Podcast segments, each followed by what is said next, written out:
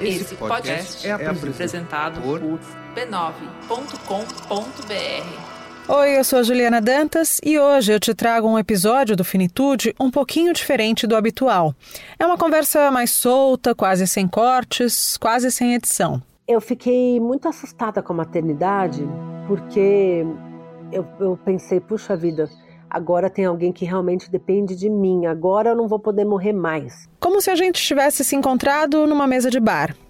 Sem a parte da mesa, sem a parte do bar e, infelizmente, sem a parte de se encontrar. Mas você entendeu, né? Eu encontrei nesses seis anos pessoas incríveis trabalhando no setor funerário, muitas delas mulheres, novas lideranças que querem humanizar o setor.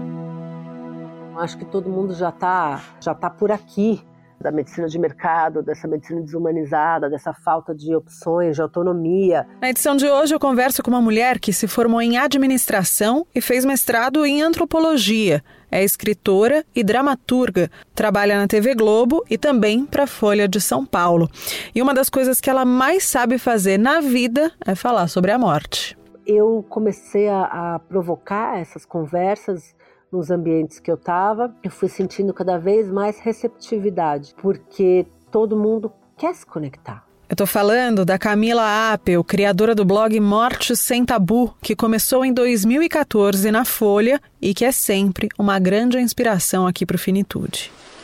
Este podcast é uma produção da Rádio Guarda-Chuva. Jornalismo para quem gosta de ouvir.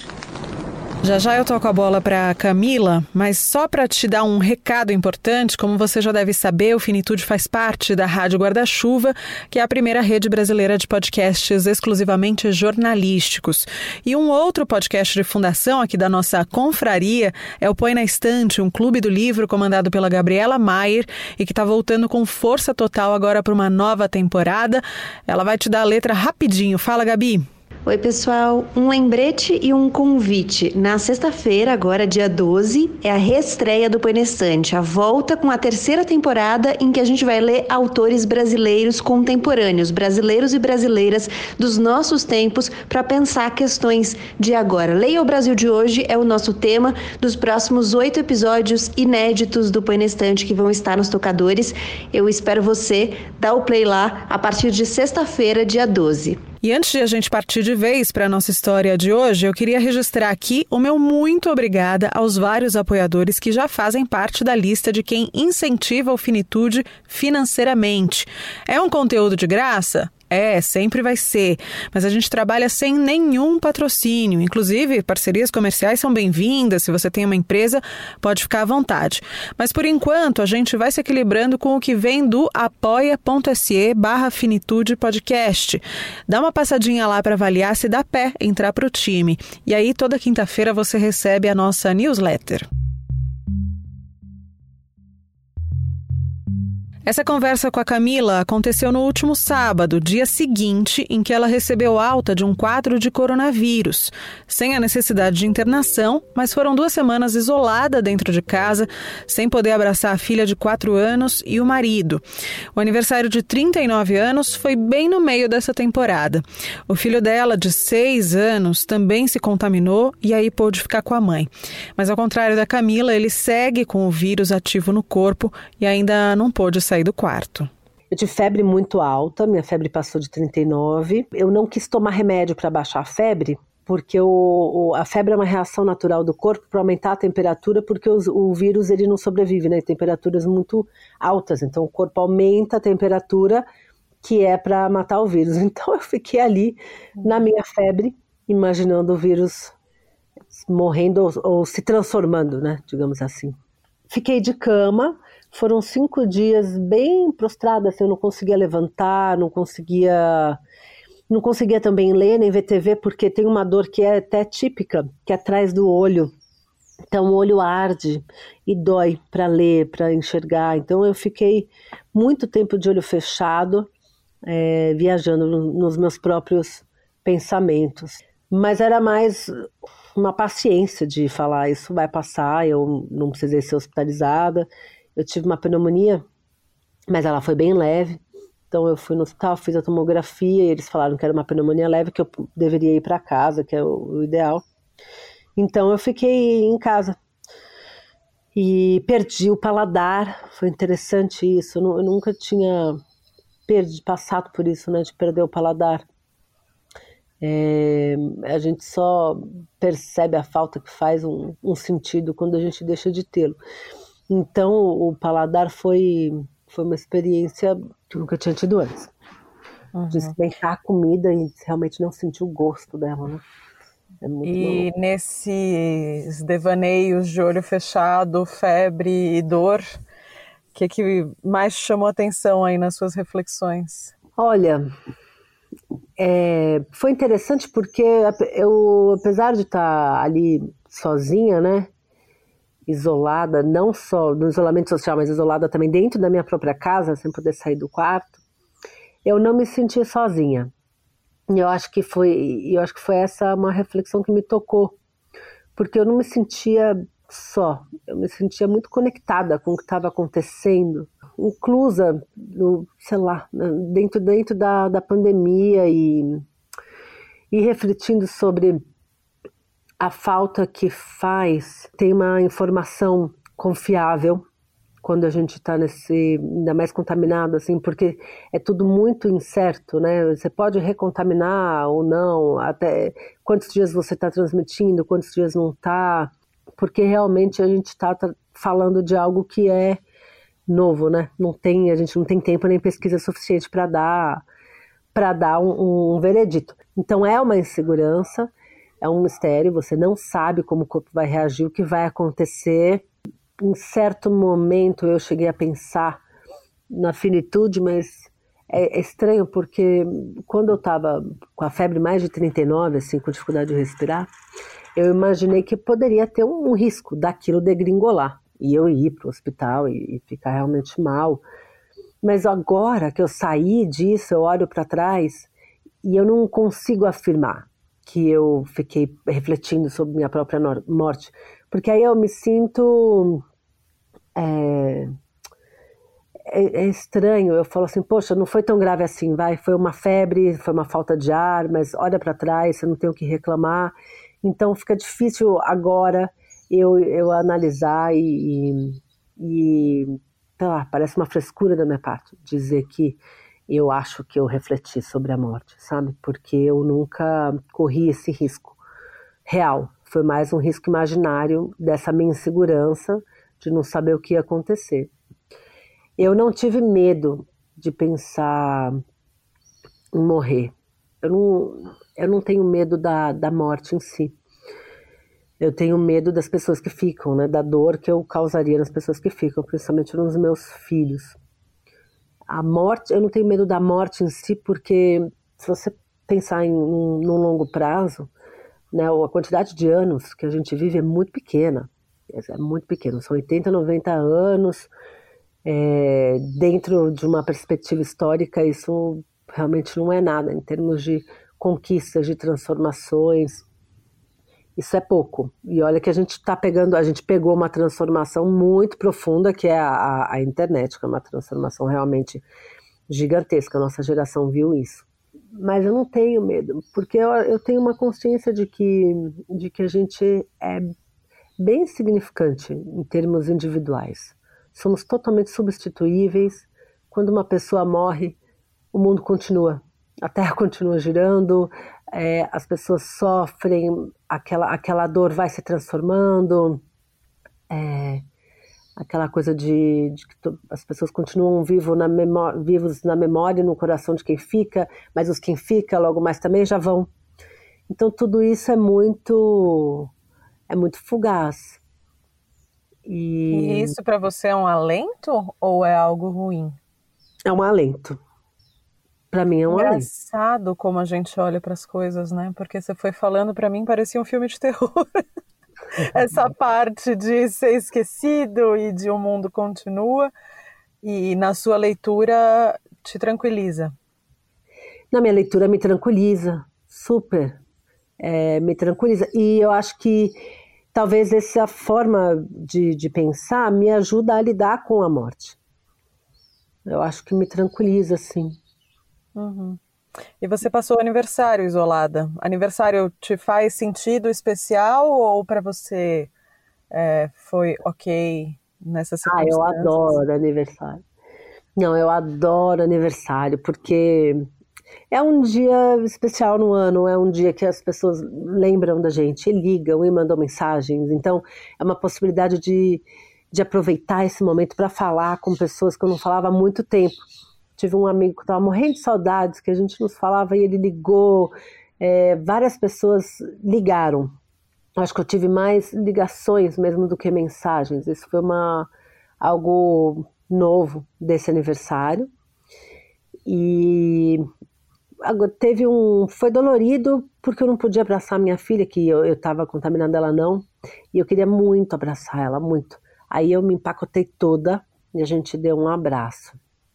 Mas foi um abraço com muito medo, né? Falei, meu Deus, aquele abraço de segundos assim. E, mas deu um, deu um calorzinho no peito. Isso foi difícil. E vem cá, como é que a morte entrou na sua vida? Como é que começou essa jornada? A minha experiência com a morte foi com um animal de estimação. É, eu era bem pequena, eu gostava muito dele, porque eu sou filha única e eu brincava muito com ele. Então a gente brincava de esconde-esconde, tipo, eu prendia ele num lugar e, eu, e, eu, e, ele sabia, e ele sabia se soltar. Então era o tempo exato dele se soltar para eu me esconder. É, ele tinha um, ele dormia no jardim, uma casinha, várias vezes eu ia lá e dormia com ele, então eu era muito próxima dele.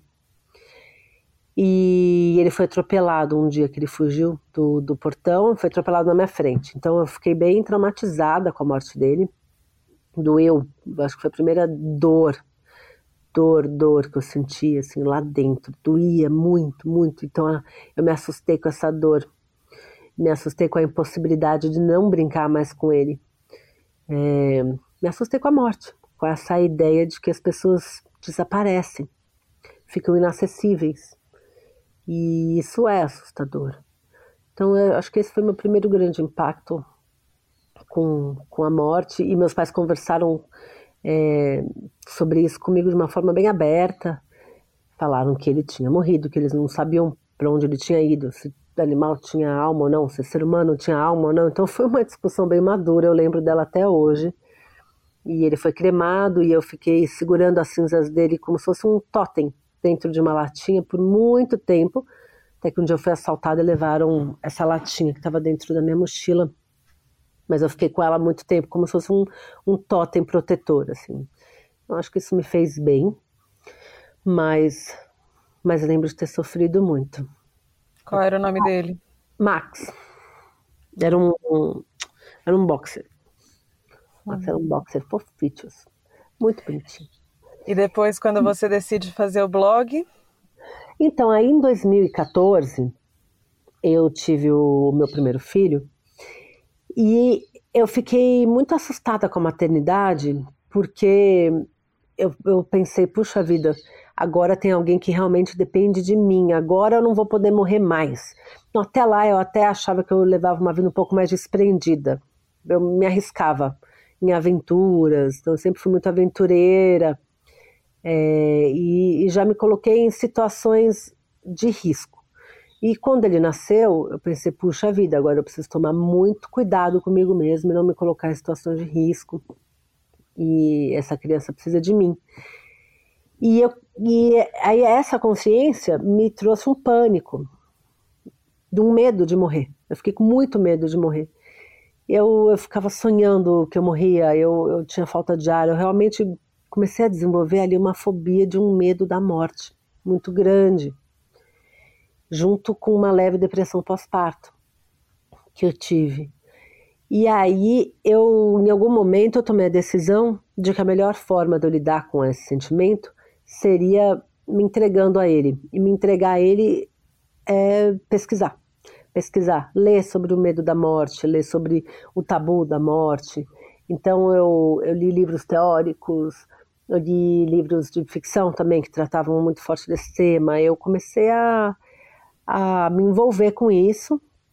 E aí, nesse meio tempo, eu encontrei um, depoimento de uma atriz que chama Odete Lara, e ela falava que a morte era o próximo tabu a ser quebrado na nossa sociedade depois do sexo.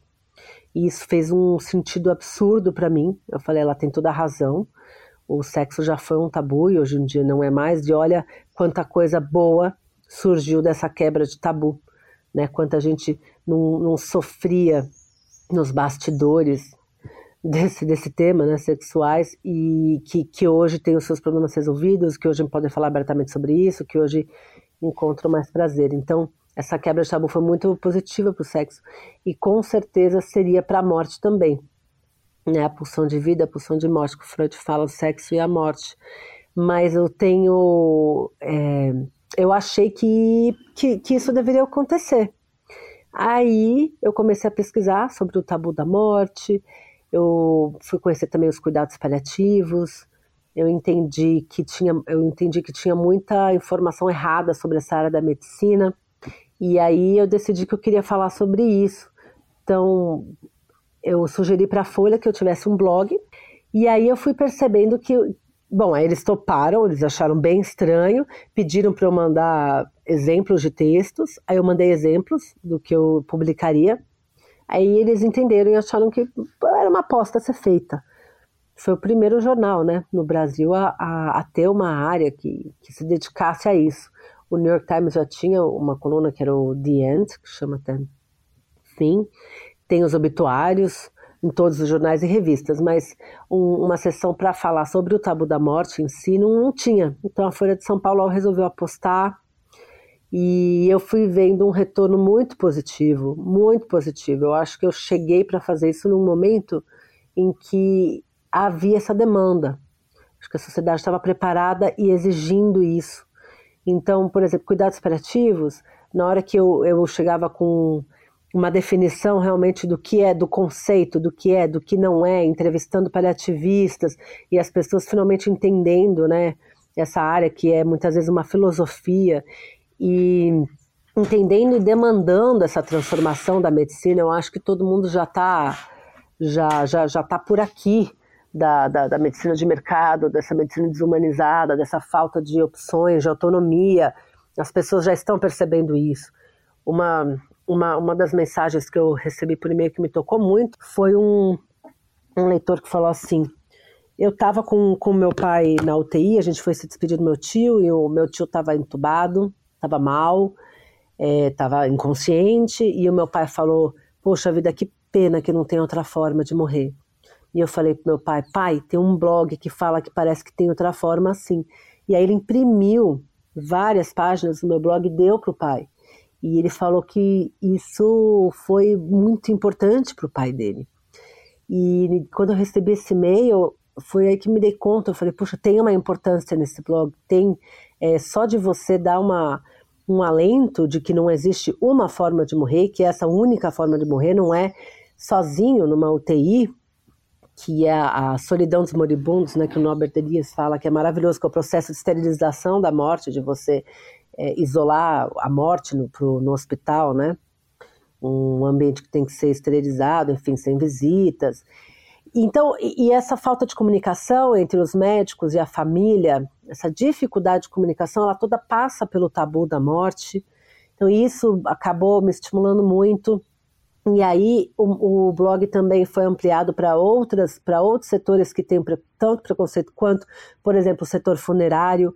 Eu encontrei nesses seis anos é, pessoas incríveis trabalhando no setor funerário, muitas delas mulheres, novas lideranças que querem humanizar o setor, que querem formar as pessoas, que querem trazer novas opções de enterro, de cremação, novas opções de ritual, querem que esses rituais de despedida sejam cada vez mais significativos, que representem a pessoa que morreu, que representem a família que ficou, que seja algo que ajude na elaboração do luto. Então, ter essa conexão também entre o setor funerário e a psicologia, isso está acontecendo, isso está crescendo. É, então, é, essas pessoas sempre me estimulou muito encontrar essas pessoas e dar luz para elas, colocar um holofote nelas, que depois isso se ampliou 30 vezes quando eu fui contratada para trabalhar na Globo, no Conversa com Bial. Acho que um dos motivos que o Pedro Bial me contratou foi isso. Ele gostava do blog, ele achava que esse tabu tinha que ser quebrado e ele abriu esse espaço é, no programa dele para que eu levasse essas pessoas lá. Então, teve várias pessoas que eu encontrei do setor funerário é, e também do, de cuidados paliativos, é, de suicídio também. Eu fiz um programa sobre suicídio com pessoas que eu tinha falado que eu tenho uma sessão de suicídio. Também é um outro tabu, tem suicídio, depressão. É, é claro que existe todo um debate de como, se, como tratar o suicídio na mídia, né? Mas eu acho que o não tratar, que é o que vinha acontecendo até outro dia, é muito prejudicial. É muito pior, né? Porque se você não dá vazão para esse sentimento ou trata esses questionamentos como algo anormal, isso só faz aumentar essa sensação de deslocamento que essa pessoa tem, né? De, de não pertencer. É, mas então tem esses. É, o blog chegou para dar vazão a esses setores tabus relacionados à morte. De certa maneira, a, a morte ela tem saído de um campo da morbidez muito recentemente, né? Porque você falou, ah, ok, sempre tiveram lá as páginas do obituário, mas sempre eram meio uma página que você passava rápido, né? Ou uma página, tipo, melhor não olhar tanto. Enfim, o, o fato de novas pessoas, novas vozes estarem falando sobre morte. Temos aí exemplos vários, né? De pessoas que estão discutindo a morte de um ponto de vista extremamente intelectual ou prático, mas totalmente descolado da morbidez, né? Nossa, eu reconheço muito o que você está falando, porque no começo do blog as pessoas me achavam mórbida elas. Porque uma coisa que, que, eu, que eu pulei que foi o seguinte: aí eu, eu, tive essa. Em 2014, né? Eu tive esse movimento com a quebra de tabu e tal, e eu fui trabalhar na Folha de São Paulo numa área que chama Projeto Biografias.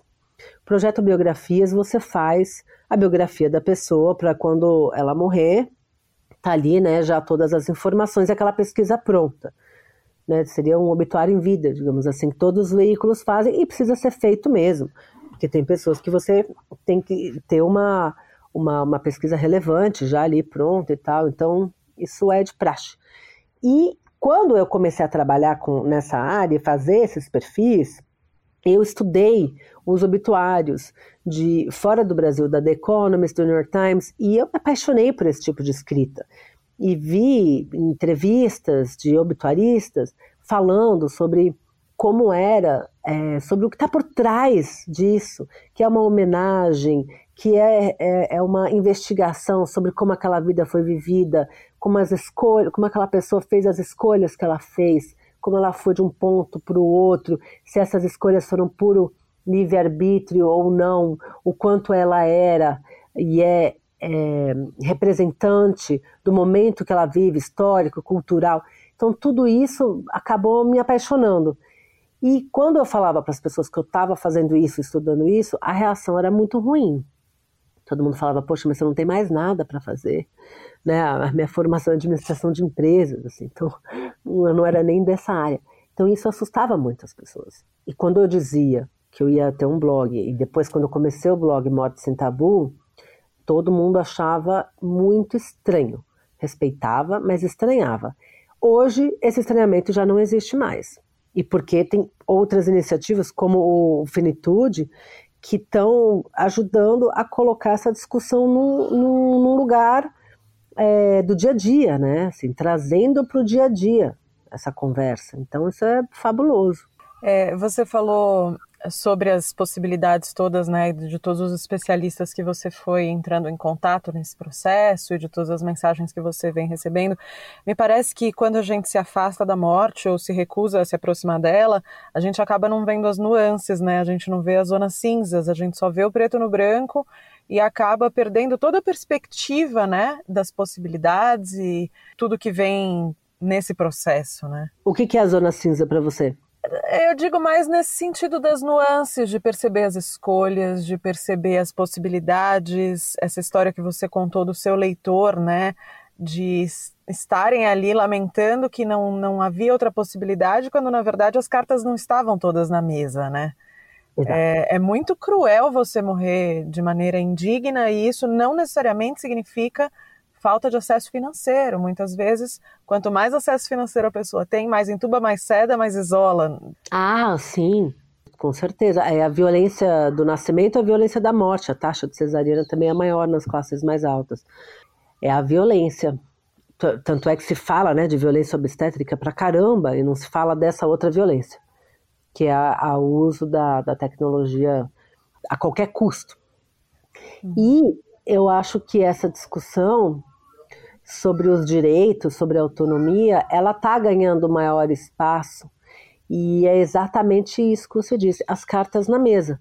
As pessoas, e eu acho que isso acontece muito por causa do tabu da morte, né? O médico ou o profissional de saúde fica receoso de colocar as cartas na mesa porque ele tem medo de como a família vai reagir, ou ele parte do pressuposto de que a família não quer ouvir quais, quais são as cartas, que tem familiar que pede para o médico mentir para o parente, de não falar que a, a situação dele é tão grave quanto é, porque tem medo de, de, que o parente fique mal, então quer proteger o seu parente sem saber se o parente, na verdade, preferiria saber ou não. Isso tudo é parte do tabu da morte. E tem também uma coisa bem específica é, nossa brasileira, que é a questão do mal ao gouro. Né? Algo que eu percebi quando eu comecei a trabalhar com esse tema é que as pessoas achavam que falar sobre isso dava azar ou atrairia a morte. E isso atrapalha muito, né? Uhum. Porque como é que você vai falar sobre opções, autonomia, sobre o final da vida, se você achar que falar sobre isso vai encurtar a sua vida? Então, isso é super delicado. É um jeito particular brasileiro de evitar o assunto, né? É, e os profissionais acabam sofrendo muito estigma de que eles, os profissionais do setor funerário, de que eles exploram as pessoas, e esse, além da, do estigma da morbidez, né? Porque se você é uma pessoa que trabalha com a morte, parece que isso contamina, contamina, né? Se você chegar perto de um agente funerário e tal, é como se de repente ele te contaminasse com a morte, né? Não faz o menor sentido, mas é algo que não é racional. Mas isso, essa questão da exploração ocorre por falta de informação, porque quando morre alguém próximo de você, é, você não vai começar a pesquisar na, naquele momento todas as opções, o que pode, o que não pode, quais são os seus direitos, aonde o que, pode ser feito? Você não vai pesquisar. Você vai ser ali, você vai pegar a primeira coisa que te oferecem. Você não, você não sabe se aquilo é justo, se você tem direito ou deveres, enfim. Então a sensação é nitidamente de estou sendo explorado, porque não tenho, como você disse, as cartas na mesa. Então você deixa para esse momento, né? Para conhecer e para falar sobre o assunto. Aí fica com essa sensação de que estão te explorando. Podem estar, tá, podem não estar. Tá. É, é, e de fato pode acontecer porque na hora você só quer se livrar da situação e fica como tá, né? Agora, é, falar de morte sem ser sob a perspectiva médica ou do ramo, né, de quem está ali dentro da engrenagem da saúde, você em algum momento sentiu algum preconceito? Como é que funciona? Eu senti lá no começo, há seis anos atrás, eu, eu sentia preconceito eu acho que as pessoas é, estranhavam que eu estava trabalhando com isso. Eu lembro que eu fui no, nos Death Cafés, né, que são essas conversas sobre morte, e eu, eu gostava bastante de isso, eu me sentia muito acolhida ali, né, de querer estar tá discutindo aquilo e tal. Mas aos poucos eu senti que as pessoas passaram a me procurar para falar sobre isso, e a sensação que dava é que elas estavam compartilhando um segredo como se falar sobre morte criasse uma cumplicidade entre quem está falando de estar tá fazendo algo proibido e compartilhando um segredo. E eu gosto dessa, dessa cumplicidade, dessa conversa, sabe? Ela realmente conecta as pessoas, ela aproxima, porque você sai ali do mundano, da, do dia a dia e vai para algo que é universal, que é superior, que é inquestionável e, e eu acho que essa, essa abstração, digamos assim, né, do, da, da, da, notícia quente, da, daquilo que a gente trabalha no, no dia a dia, no que vai mudando e tal, nessa repercussão quente, como a gente chama, ela, é, ela alimenta muito.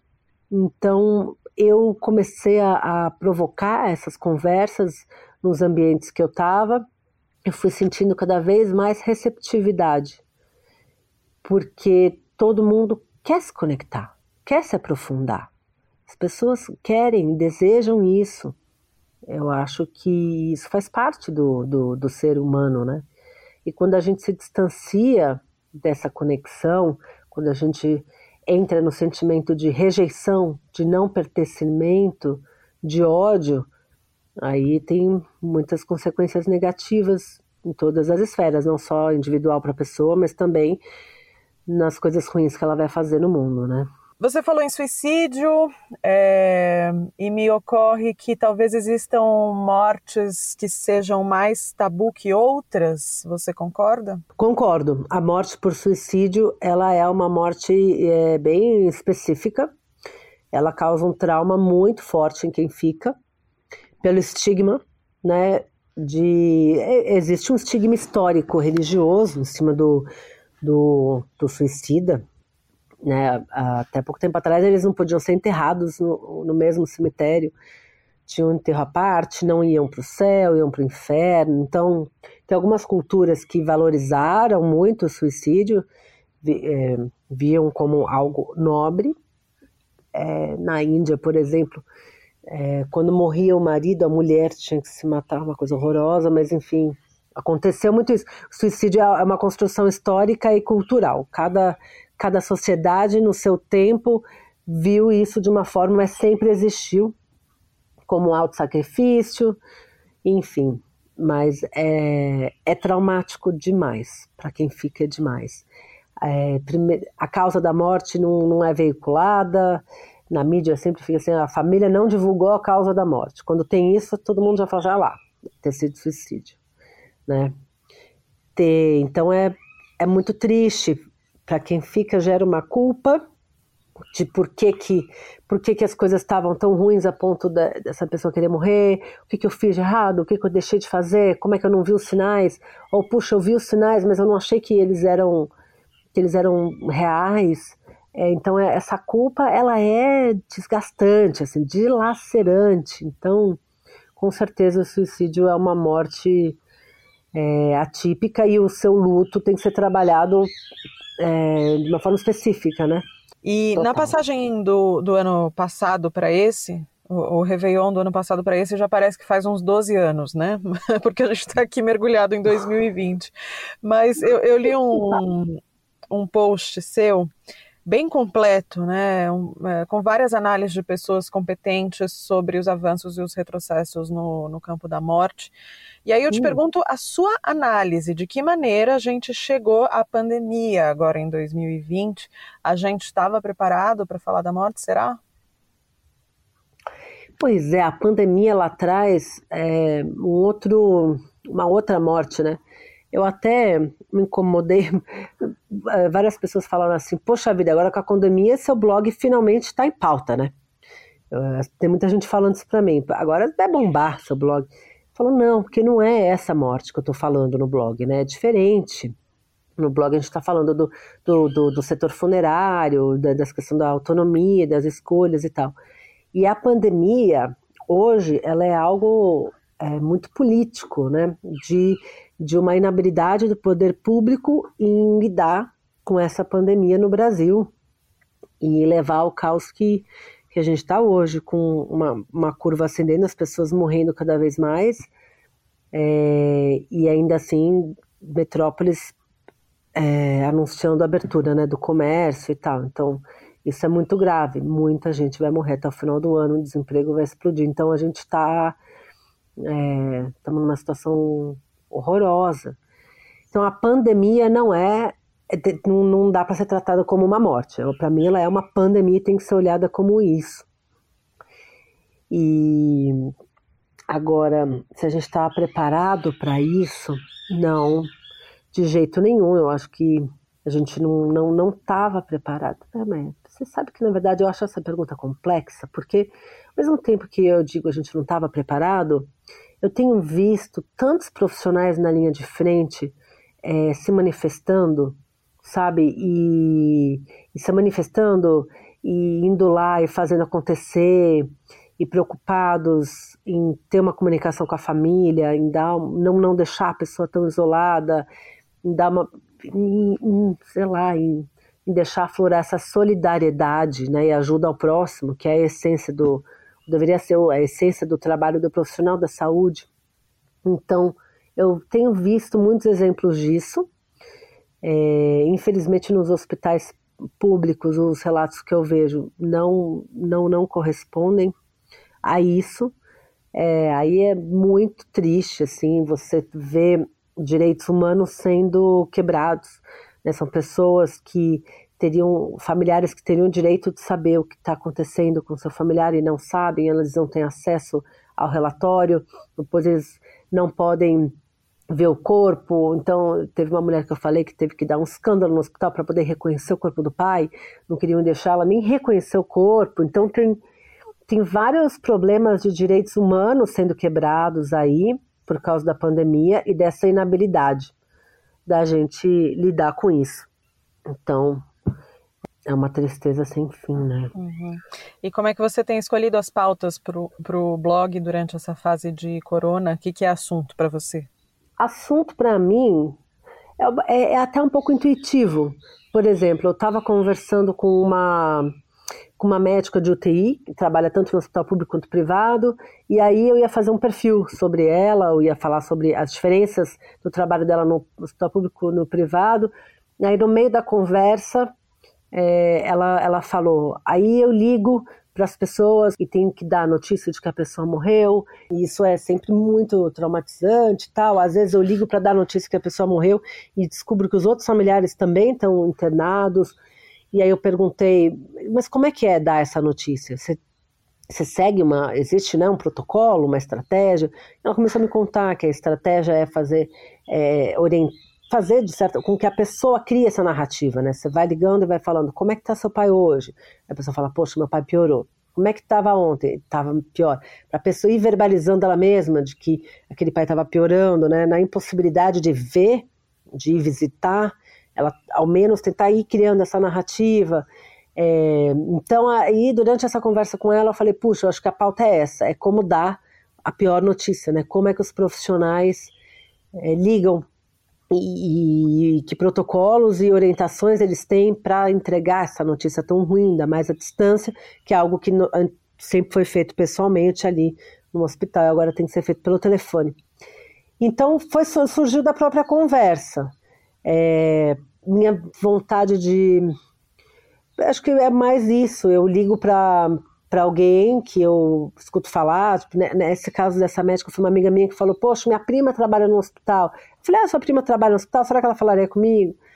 E aí buscar os profissionais que não têm muita voz. Sempre foi um, mote grande para mim.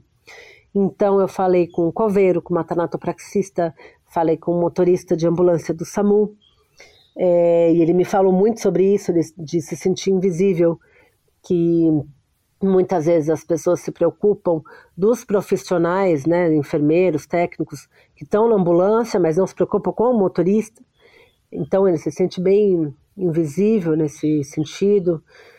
Estava é, me contando. Aí o outro entrevistou motorista de aplicativo que também eu estava pensando nisso, né? De poxa vida, ele tá sem, eles estão sem voz. O que está acontecendo? Eu tinha uma ideia na minha cabeça de que eles estavam trabalhando pra caramba, de que a receita deles estava aumentando. E aí, quando eu fui conversar com ele, eu vi que a situação era oposta. De que tinha muita e muita gente entrando no, no aplicativo, de que as taxas diminuíram, então de que não estava ganhando nada. E o que estava salvando era a gorjeta do cliente. Foi o que ele me falou.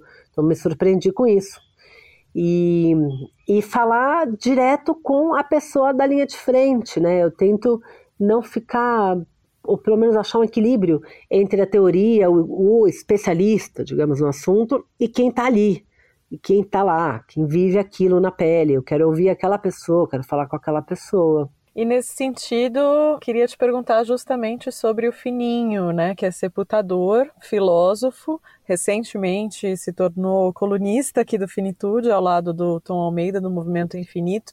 Como é que é. começou essa relação de vocês? É, eu sinto, pelo menos acompanhando um pouco de longe, assim, observando vocês, que um é muito importante na vida do outro, né?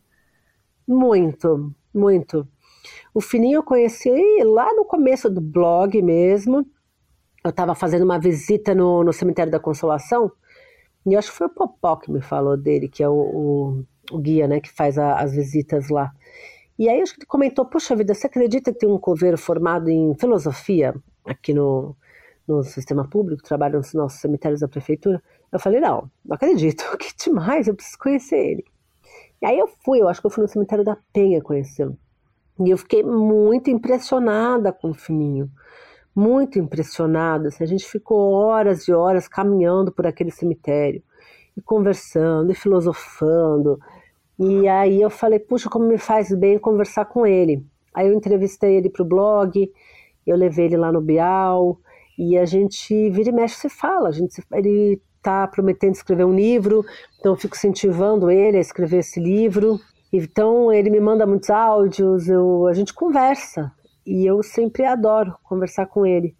Eu acho que ele ele me mostra e me fala, ele me mostra pontos de vista que eu não estou observando, assim, eu sinto que o Fininho expande a minha mente.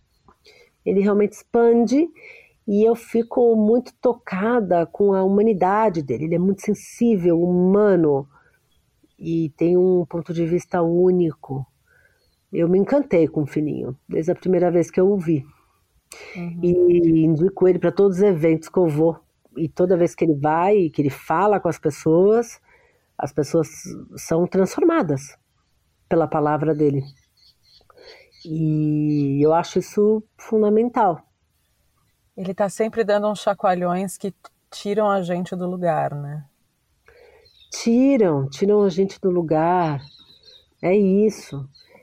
E é maravilhoso ele, ele ser colunista do Finitude. É maravilhoso. Puxa vida, os coveiros, eles realmente não têm direito nenhum, né? Assim, o salário é super baixo, não tem reajuste há anos. Né? Quem é que luta pelos direitos do, dos coveiros? Que voz eles têm? O Fininho tem uma frase que ele fala para mim que é assim: para você conhecer uma sociedade, você tem que ver como eles enterram seus mortos. A gente falou sobre as pautas do blog. É, e você falou sobre como o blog acabou te dando visibilidade para migrar também para o programa do Bial. Como é que você consegue emplacar suas pautas lá? Como você raciocina pautas que valem uma conversa com o Bial? Eu gosto muito de fazer os program é, programas temáticos. Então eu penso num, num, tema, um tema que eu acho que, que normalmente é pouco falado, mas é necessário falar. E acho que eu tenho muita sintonia com o Pedro Bial nesse sentido. Então eu, eu sugiro, eu sugiro o tema. E aí eu, eu levanto personagens, pessoas, né, para serem entrevistadas, se é uma, duas, três, e roteirizo esse programa. Eu, eu, eu não, não tive muita dificuldade em aprovar a pauta, porque eu acho que o time que desse programa é um time muito muito coeso nesse sentido, sabe? É um time muito bom. A gente se identifica, a gente pensa, é, não diria parecido, claro as pessoas. De maneira têm... progressista, né? Progressista. A gente pensa de maneira progressista, exatamente. Mas a pauta do suicídio eu demorei. Demorou, porque tinha muito medo de como isso ia ser recebido. De depressão já não demorou tanto, porque a depressão já é algo que está aí explodindo, estourando, né? já é mais fácil de falar. É, autismo foi difícil, porque eu queria trazer uma, um autista para ser entrevistado, então havia um, uma dúvida de, puxa vida, como é que você vai entrevistar uma, uma pessoa autista, enfim.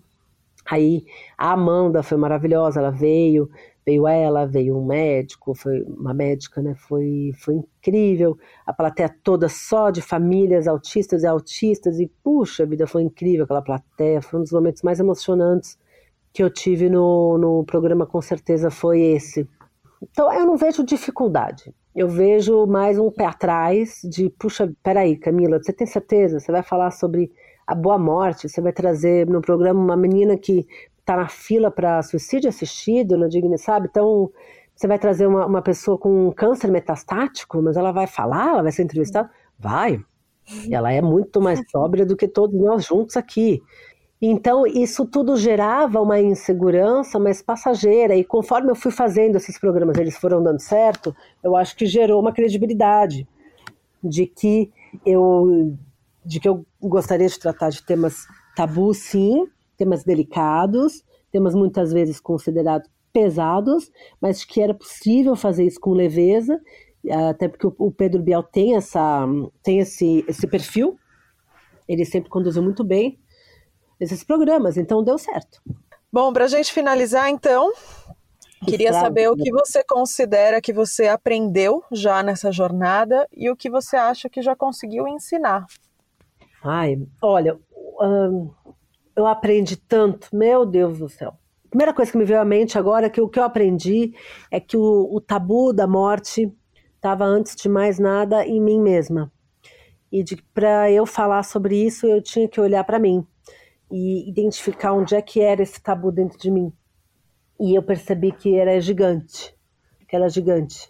Uma, uma vez caiu minha ficha nesse sentido, quando eu estava vendo a marcha fúnebre de Chopin. E aí, na hora que começou aquele tan, tan, tan, tan, tan, tan, tan, tan, tan, tan, tan, eu fiquei desesperada e mudei a rádio imediatamente. E falei: caramba, olha só, meu dia hoje vai ser ruim, alguma coisa vai acontecer. Eu liguei o rádio, estava tocando a música do enterro. E aí eu falei: ah, que absurdo. Por quê? É uma das músicas mais bonitas que já foi feita, né? Uma sinfonia maravilhosa.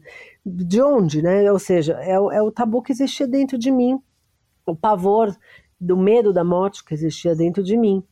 E quando eu comecei a trabalhar isso em mim, é, eu percebi que o, o, a minha escrita ficou melhor também e, e, sei lá, eu acho que o que eu aprendi foi isso, a quebrar o tabu e essa consciência primeiramente em mim e não ficar falando desse tabu como se fosse algo da sociedade, né, externo. Eu acho que isso vale com tudo. Se a gente quer falar sobre um assunto, primeiro olha para si mesmo como é que é esse assunto em você.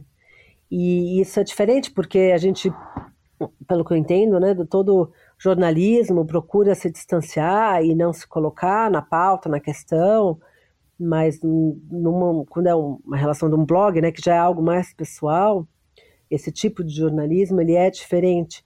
E eu acho que para fazer isso a gente tem que se colocar assim. Então, é, muitos dos posts eu escrevia como eu estava me sentindo ali naquele ambiente, e eu acho que isso fez a diferença, porque é o que faz as pessoas se identificarem, né? Também. Também então, a informação, como você se sentiu.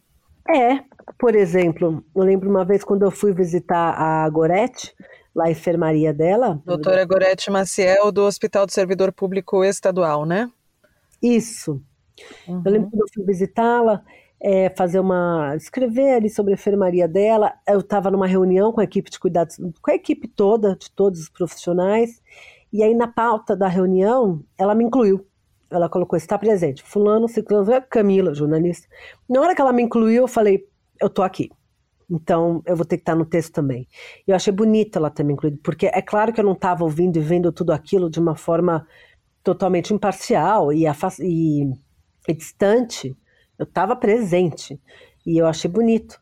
E naquele momento foi forte. Eu falei: é isso que os cuidados paliativos fazem. Eles incluem as pessoas. E é isso que eu vou fazer também como jornalista disso tudo aqui. Me incluir. E não deixar de olhar para mim ou me esconder atrás disso, né? Agora, de, de ensinar, o que eu ensinei, acho que o que eu ensinei é de que é possível a gente falar sobre esses assuntos com leveza, com, com abertura, e, e que isso seja muito mais é, oposto da morbidez, como você falou, que isso seja muito mais um momento de conexão, nós como seres humanos, e de esperança de que as coisas vão serão melhores, da importância do amor. No final, é, na beira do leito, o que fica mais latente é o amor. Muita gente dá esse depoimento. É o amor, é o perdão, é a conexão, é a beleza, é a paixão. É isso que a gente tem, essa capacidade de amar que a gente tem aqui dentro, que aflora nesse momento final, mas que na verdade está aqui latente o tempo todo, 24 horas por dia, e é só a gente olhar para isso. Então, eu acho que isso eu acredito, eu acredito nesse sentimento. Obrigada, Camila. Vida longa ao morte. Você também, vida longa.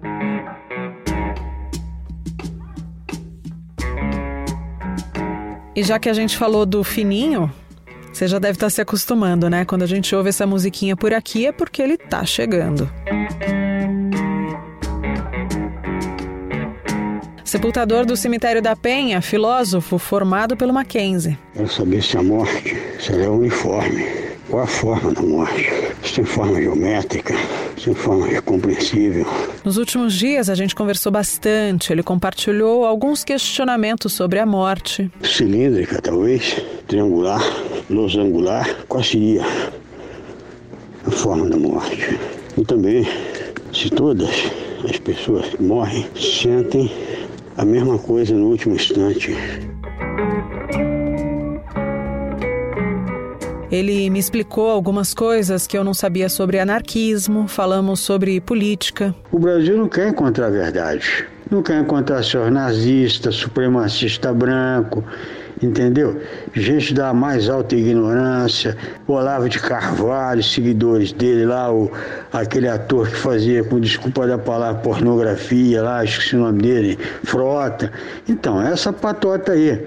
Tem Lobão, Lobão com quase 70 anos, parecendo que tem 15 também, só falando um monte de arnerias. É isso aí, esse é o Brasil. O Brasil tem de serviço de ponta a ponta. A maioria do Brasil é dessa gente, escravocata. A verdade é essa. Mas o Fininho ficou feliz da vida mesmo quando eu contei que o episódio de hoje ia ser com a Camila Apple. Quando a gente se encontrou na primeira reportagem, eu confesso para você que eu não sabia, ao certo, o que ela procurava. Mas eu sabia o que eu tinha encontrado. A pessoa era sensível, Camila era uma pessoa muito sensível sensível ao ponto de se preocupar com o sofrimento alheio. Isso é maravilhoso. Isso não se encontra em qualquer lugar. Desculpa, eu fiquei emocionado. Não é, não é qualquer pessoa que percebe que o outro sofre, que passa, ela percebe isso. Então, uma pessoa muito, muito, muito estimada por mim. Uma pessoa boa, coração excelente, viu? Vamos parar aqui para não chorar, depois eu continuo.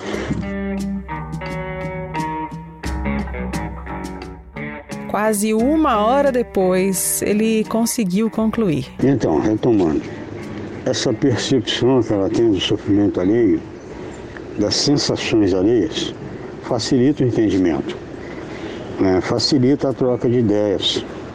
Não tenho precisão no adjetivo para dizer sobre ela. Precisa ser um adjetivo preciso. Ou então tem que ter um caminhão deles para melhor precisar, né?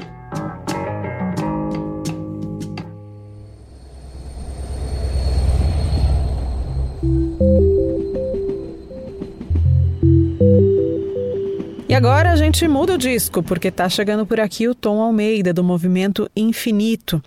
Assim como a Camila, o Tom, para mim, é uma inspiração em vários sentidos. Uma das coisas de que eu mais gostei ao encontrá-lo pelos caminhos da vida foi o fato de passar a ter mais uma referência fora da área da saúde ou da engrenagem do processo de morte, na qual me espelhar. Eu acho muito importante que essa conversa não fique só na mão dos médicos, dos psicólogos ou do sistema funerário, porque afinal a morte é uma experiência humana e não hospitalar ou do cemitério apenas. Diga lá, Tom. Olá, Ju. Olá, ouvintes. Olá, Camila. Seja super bem-vinda. Delícia ter você aqui.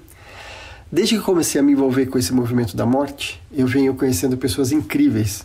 E com certeza, Ju, você e a Camila, vocês estão nessa lista. Eu conheci também o Roy Rimmer, que é diretor do Zen Hospice, o Frank Ostaseski, que é fundador do Zen Hospice e escritor, é, a Olga Rabinovich, que é uma empresária e trabalha com voluntariado, a Ana Mi, do Paliativas, que é jornalista e escritora, a Yoko Sen, que é uma musicista, o Michael Hebb, que é fundador do Death Over Dinner. E sabe o que, que essas pessoas têm em comum? Assim como eu, nenhuma delas é profissional de saúde, mas todos estamos comprometidos a mudar a forma como estamos morrendo. Ou seja, somos ativistas dessa causa. E sabe por quê? Porque morrer é uma experiência que vai muito além dos aspectos médicos é uma experiência humana que é super complexa e que nos leva a questionar o que, que realmente importa. Ela nos leva para a essência. E cuidados paliativos é um tratamento que ele é multidisciplinar e que vê o paciente como um todo, em todas as suas camadas. E é um olhar que vai além da doença e além do tratamento. E eu comecei a me envolver no movimento por conta da minha experiência como cuidador familiar. Eu tinha vivido o pior e o melhor da experiência com a morte. Mas eu confesso que eu cheguei cheio de inseguranças de como que eu seria aceito no meio dessa comunidade de profissionais de saúde, se a minha voz seria ouvida. Mas eu estava totalmente enganado. Para minha surpresa, todos foram super receptivos, inclusive a Camila, que logo do início já acreditou no meu trabalho. Então, a pergunta que eu sempre me fazia e ainda eu faço é: quem sou eu sem o meu crachá e a minha formação? Como que os meus talentos podem ser colocados a serviço desse movimento? O que minha experiência como cuidador familiar me ensinou? E essas perguntas seguem me guiando. Então eu vou encerrar com esses questionamentos. Quem é você além do seu crachá? Como é que você pode colocar os seus talentos a serviço de uma causa? Um beijo para vocês. E eu queria acrescentar uma coisa. Da próxima vez em que alguém que você ainda não conhecia te perguntar: e aí, o que, que você faz da vida? Tenta ver se você consegue não responder com a sua profissão ou com o seu trabalho. E aí, qual que seria a resposta, hein? Quando você souber, me escreve. Eu tô no Instagram como Finitude Podcast e no Twitter, ao contrário, Podcast Finitude. Por lá você também pode mandar sua crítica, sua sugestão. Eu volto na terça que vem. Obrigada pela escuta. Um beijo para você.